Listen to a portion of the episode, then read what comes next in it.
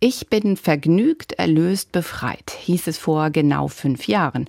Am 31. Oktober 2017, als die evangelischen Kirchen 500 Jahre Reformation gefeiert haben. Jetzt ist es schon 505 Jahre her, die Reformation, die Martin Luther mit seinen 95 Thesen, mit seiner Kritik an der Kirche angestoßen hat und aus der heraus die evangelische Kirche entstanden ist.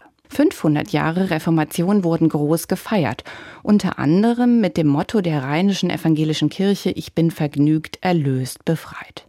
Das stammt aus einem Psalmwort des niederrheinischen Kabarettisten Hans-Dieter Hüsch. Vergnügt waren damals viele Menschen, zumindest bei den vielen bunten Festen und Veranstaltungen zum Jubiläum. An Vergnügen denken nicht viele Menschen, wenn es um die Anliegen der Reformation geht. Aber in den zurückliegenden Corona-Jahren haben wir gelernt, wie wesentlich es zum Leben gehört, dass es auch mal vergnügt sein darf. Befreit. Freiheit ist heute einmal mehr ein hohes Gut. Und in all den Krisenmomenten, die wir erleben, wird uns klar, wie wenig selbstverständlich äußere Freiheit für viele Menschen ist und wie herausfordernd, sich eine innere zu bewahren. Erlöst. Gottes Gnade, Gottes Barmherzigkeit, seine Liebe und Zugewandtheit muss man sich nicht verdienen.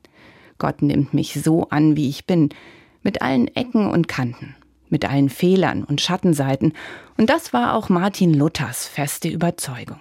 Und Hans-Dieter Hüsch dichtet sie hinein in seinen Psalm.